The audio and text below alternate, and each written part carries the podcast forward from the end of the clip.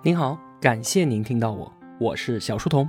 我的节目首发平台是在小书童频道微信公众号，小是知晓的小，在公众号里回复陪伴，可以添加我的个人微信，小书童将常年相伴在您左右。我们正在解读《博弈论与生活》，作者蓝费雪。无论您是在喜马拉雅还是在微信公众号收听到本期节目，都可以直接从音频旁边的连接购买到这本书。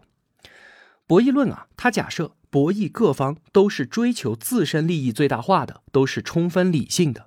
所以呢，有时候啊，用博弈论推导出来的结论可能会令人觉得非常的极端。比方说啊，有这么一个例子，说老师让全班同学都写下一个数字，谁写的这个数字最接近所有人想出的平均数的一半，谁就胜出了。如果啊，所有的同学都足够理性的话，那请问？他们在纸上写下的这个数字会是多少呢？应该是零。为什么？因为不管我推测全班的平均数是多少，我都应该在这个数字上面乘以零点五。而所有人都这么想的话，都会在这个平均数上乘以零点五。那么这个数字就会越来越小，越来越小。但事实上啊，绝大多数人都不会理性到这个程度的，也没有哪个班的学生会得出那么极端的答案。但是如果在这个班多玩几次这个游戏呢？用不了几次，所有人都会熟练的掌握游戏规则，那他们在纸上写下的数肯定会是零。再比方说，有这样一档电视娱乐节目，两个人组队答题，题目是很简单的，答完之后他们能够得到一笔奖金。重头戏就在于看这两个人怎么分这笔钱。规则是这样的。让他们两个分别在纸上写下合作或者是背叛。如果两个人都选择合作，那么就平分奖金；如果一个合作一个背叛呢，那么背叛的人拿走全部，合作的人颗粒无收。如果两个人都写背叛，那两个人什么都拿不到。你看啊，在这样的规则之下，如果我选择合作，我可能拿到一半或者颗粒无收；而如果我选择背叛呢，可能拿走全部或者什么也拿不到。所以啊，很明显，最理性的选择就是背叛。但是啊，在节目当中，依然有超过一半的人选择了合作。在面对这样一场单次博弈的时候，选择相信一个素未平生的陌生人，宁肯自己被别人背叛，他们也依然选择做一个合作的好人。但是即便如此啊，我们也不能够说人性本善。因为啊，这只是参与者对于囚徒困境这个游戏还不够熟练。如果说让他们重复玩几次，自然会有越来越多的人选择背叛的。可是呢，当背叛的人太多，背叛遇到背叛是拿不到钱的。人们虽然渴望合作，但是在一个周围都是背叛的环境里面，面对单次博弈的时候，单方面选择合作。大概率我就成为了别人嘴里的肉了。那这样一来，所有人又陷入到了一个想变却不能变的困局当中。这个节目里面啊，曾经出现过一位嘉宾，用一句话就破解了这个困局，逼迫对方和自己达成了合作。这也是一个经典的懦夫博弈的案例。这个啊，我们后面的节目再说。从刚才我讲的两个例子啊，大家可以看出来，一个游戏规则出现。大家慢慢的熟悉规则，寻找到压倒性的策略之后呢，人人都选择压倒性策略，就陷入了纳什均衡。每个人的处境开始恶化，但却没有人能够单方面的改变策略，只能眼睁睁的看着情况越来越糟糕。这不就是我们最近几年口中常说的内卷吗？什么叫做内卷啊？几句话就能讲明白。武林大会要比武，本来呢大家都在打太极拳，难分高下。突然有一个人拿到了一本《葵花宝典》，他割了，于是就在当年的武林大会当中胜出。可是呢，武林大会年年都办，而且《葵花宝典》被公布了出来，不断的有人开始割了练功，怎么办？我是割还是不割呢？要和其他武林人士竞争，我只能割。于是人尽皆割。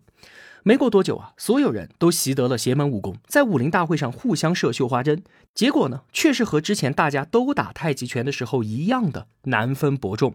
只是这个时候啊，所有人的胡子都没了。这个就是内卷，教育内卷，高考军备竞赛，它是一个典型的多人囚徒困境。随着高考制度实施多年，学生自己甚至是整个家庭为了高考的投入是越来越多。学区房补习班说举全家之力备战高考，这一点都不过分吧？高考的本质是什么？它是对于人才的筛选手段。那对于所有参加高考的学生来说，这就是一个相互竞争的博弈。我们所有人都在学校里面学习，放学了之后呢，该玩就去玩，该休息就休息。那大学的录取名额还是一样的。现在啊，人人报补习班，所有的时间都拿来拼命学习。我的时间不拿来学，那我就吃亏了。如果我单方面的改变策略，我还是该打游戏就打游戏，那我就很难在高考这一场竞争当中胜出。因此啊，现在的局面就是所有人都把自己的娱乐和休息时间给搭进去了，但是大学的录取名额却没有因此而增加。在高考这个零和博弈当中，所有孩子的处境都变得越来越差了。那请问这个困局可以破解吗？可能有效的办法有这么几个。第一个呢是串通共谋，比方说张三和李四，他们两个人就串通好了，如果被抓了，打死也不说。两个人确实可能能够做得到，但是啊，如果是一百个人的犯罪组织呢，全部都被抓了，他们还能够串通成功吗？即便我们上期节目所说的美国黑手党有如此严厉的惩罚制度，成员如此的忠诚，串通共谋对于大家来说都是最有利的，但是最终堡垒还是从内部被攻破了，那更何况是相互竞争的学生呢？我们大家都说好减负了，放学之后都出去玩。到点准时睡觉，这样能做到吗？如果是一个班、一个学校，或许是可以做到的。那一座城市里所有的高中生都能够达成这样的协议吗？那么一个省呢？全国呢？就算中央发红头文件说大家都别学了，我们不要再卷了，给孩子一个快乐的童年。没错，这是帕累托最优，你好我好大家都好，但是它极其的不稳定。只要高考这个零和博弈的竞争格局还在，那就会有孩子为了在竞争当中胜出而选择背叛。多考一分就淘汰几千人啊！那我今天的游戏我不玩了，首胜不要了，我多看一页书，收益是非常大的。第一个办法难以成功的话，那么第二个办法是改变博弈规则。有同学可能会觉得西方的高校录取制度就特别的好。不只看考试成绩，还考察学生平时的表现、课外活动、社会实践做得怎么样，有没有什么样的才艺？那我们是不是也可以学着这样搞呢？注重素质教育可以吗？不太可以。为什么？因为还有效率和公平的问题。他们也不仅仅只看学生的综合素质，更要看你的家庭情况如何，你的父母是不是校友，有没有给我们学校捐过款。家庭优越的孩子当然能够花更多的钱在培养兴趣爱好上面。如果你有孩子的话，你应该知道，给孩子学乐器、学艺术，培养一个兴趣爱好要多花多少的钱和时间？这是所有家庭都能够负担得起的吗？不是啊！把孩子在考场上的竞争变成一个家庭在整个社会各个方面都要展开竞争，这是我们希望看到的吗？虽然说啊，我们的高考制度有这样那样的问题。它的确是不完美的，但是呢，它却体现了现代社会最大的公平。无论出身如何，长相怎么样都不重要，我们只看孩子的分数。西方的高校录取制度或许能够解决高考军备竞赛的问题，但是它却没有明确的录取规则，也就是说，它并不体现公平性。我们的老祖宗说啊，不患寡。而患不均，现在我们相互卷还是可以勉强接受的。如果不再有这个绝对公平的规则了，让普通家庭的孩子连卷的机会都没有了，那我作为一个孩子家长来说，我是绝对无法接受的。第三个办法，或许才是解决教育内卷的方向，是什么呢？就是把蛋糕给做大，改变博弈的报偿。在竞争极其激烈的互联网行业啊。大部分公司都实行九九六的工作制度，这个同学们都知道吗？那请问这算不算是内卷呢？答案应该是不一定。为什么？因为行业的蛋糕在越做越大，公司的效益在不断的提升，个人的收入也在随之增加。我的九九六是带来了收益的，我加班有加班费，年底的时候努力工作，我会有更高的年终奖金。所以呢，这并非是一种无休止的内耗。但是高考在竞争愈演愈烈的同时，高校录取的名额并没有增多，蛋糕还是原来这么大。现在啊，我们为了能够让孩子上一个好的大学，往学区房、往补习班上不停的砸钱砸时间，是因为我们家长认为这样做是值得的。因为在一所好的大学的求学经历以及那一纸文凭，能够给孩子一个好的未来，这笔账我们作为父母是可以算得过来的。那如果说我们的这个社会是更加多元化的呢？能够给年轻人的出路，并非读书这一条呢？越来越多的人不需要去挤高考的独木桥，也可以获得优质的生活。那么这个内卷的问题，是不是自然就可以得到解决了？而且啊，这也是我们最近几年正在经历的事情啊。比方说，因为可以做自媒体，可以做读书分享养活我自己，所以呢，我能够从体制里面出来做这件事儿。打游戏特别厉害的孩子，就是可以去打比赛啊。哪怕我的技术没有办法达到职业水平，但是如果我真的热爱游戏，我依然可以在电子竞技这个行业里面找到自己的位置。不能当选手，我去当个解说，当个主播，当幕后工作人员，总是可以的吧？当然可以。如果说我有一个有趣的灵魂，哪怕我长相普通，学历一般，我是不是能去讲个笑话？我去说脱口秀，把欢乐带给别人？如果说我就是不喜欢读书，但是我天生丽质，长得漂亮，我去做短视频，对着手机跳舞，尽情的展示我的美，制作 vlog 记录我的美丽生活，这可以吗？当然可以啊！以上我说的这些，都是最近几年同学们看在眼里面的。在这个越来越多元的社会里面，他们都能够得到一份体面的，甚至是令人羡慕的收入。问题需要在发展的过程当中解决，着眼更大的面，才能够解决局部范围内原先没有办法摆脱的困境。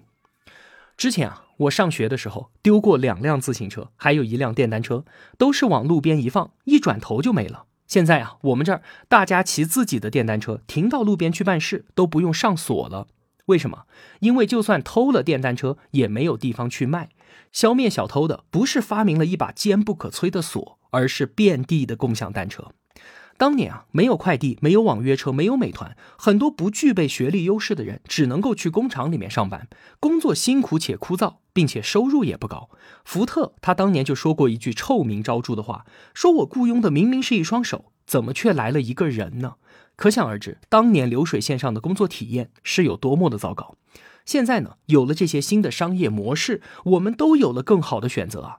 我去送个快递，开个网约车，相比在工厂上班更加的自由，工资更高，当然也更加的幸福。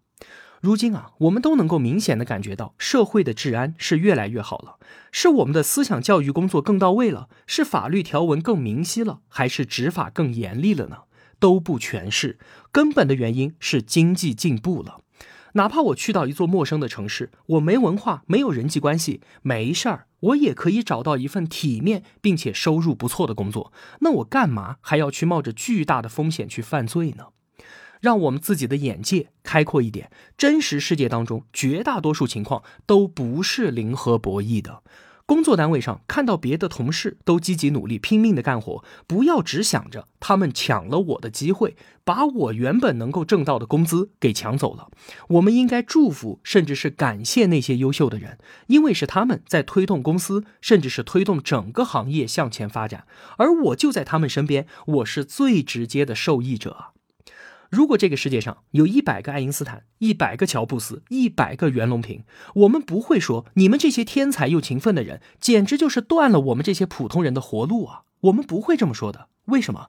因为我们清楚的知道，他们推动了社会的进步，他们让每个人的生活都过得更好了。身边有大量比自己优秀，还比自己更加努力的人，这不是问题。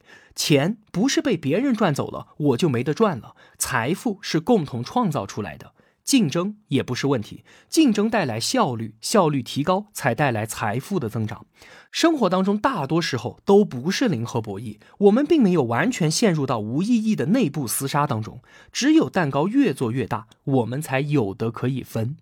大多时候，人们所说的内卷，只是想给自己的躺平找一个借口罢了。如果说你真的觉得自己陷入到了一场零和博弈游戏，陷入到无休止的内耗里面。那么，只能从更大的局面着手，才能够解决内卷化的问题。作为我们个人来说，要么就远离它，去到那些需要人才在不断成长的行业里面发挥自己的价值；要么就说服自己接受眼下的这一切。知足常乐，不管到什么时候都是一种智慧。唯独无休止的抱怨和不满是最不可取的。那好，关于多人囚徒困境、关于内卷的话题就说这么多。我们回到书本，如何突破囚徒困境，达成合作？在上期节目最后啊，我们说到了要增加博弈次数，把单次博弈变成重复博弈，就能够避免背叛。想想早些年火车站旁边的骗子为什么会那么多，而我们自己住的小区里面却基本见不到呢？就是这个道理。另外啊，还有引入惩罚机制，让参与者不得不合作。还有很重要的一点，书中强调了引入第三方的力量。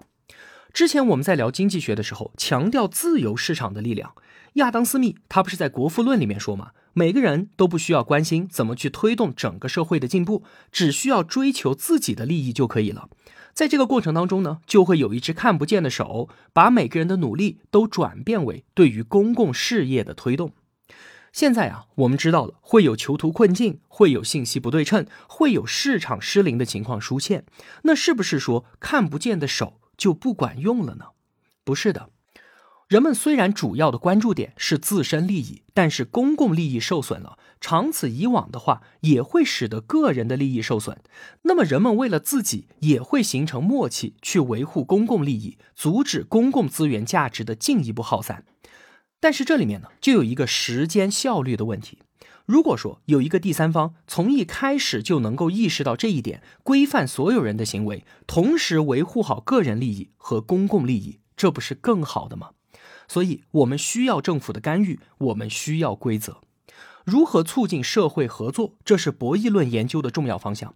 学了博弈论，现在我们就知道了，想要达成长期稳固的合作，单靠思想道德教育或者是严刑峻法是远远不够的，而是需要找到一个能够自行运作的策略。换言之，想要达成长久稳固的合作，我们必须要找到一个纳什均衡。举个例子啊，最典型的就是交通规则。如果说没有规则的话，那么行人车辆都在道路上面乱窜，最后肯定是谁也走不了。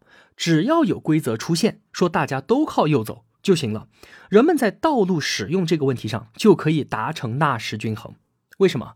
因为如果我单方面的改变策略，我说我要靠左走，我逆行，那我自己的生命安全马上就会受到威胁。所以，从我个人的利益出发，我也会选择遵守规则。我们所要面对的社会困境林林种种，之前我们所说的囚徒困境只不过是其中之一，还有像是工地的悲剧、搭便车、懦夫博弈、志愿者困境等等等等，都是非常的有意思的。后面的节目我们再接着聊。如果我有帮助到您，也希望您愿意帮助我。我用跨越山海的一路相伴，希望得到您用金钱的称赞。愿生活中所有的美好都不被辜负。小店上了新的商品，期待您的光临。我是小书童，我在小书童频道与您不见不散。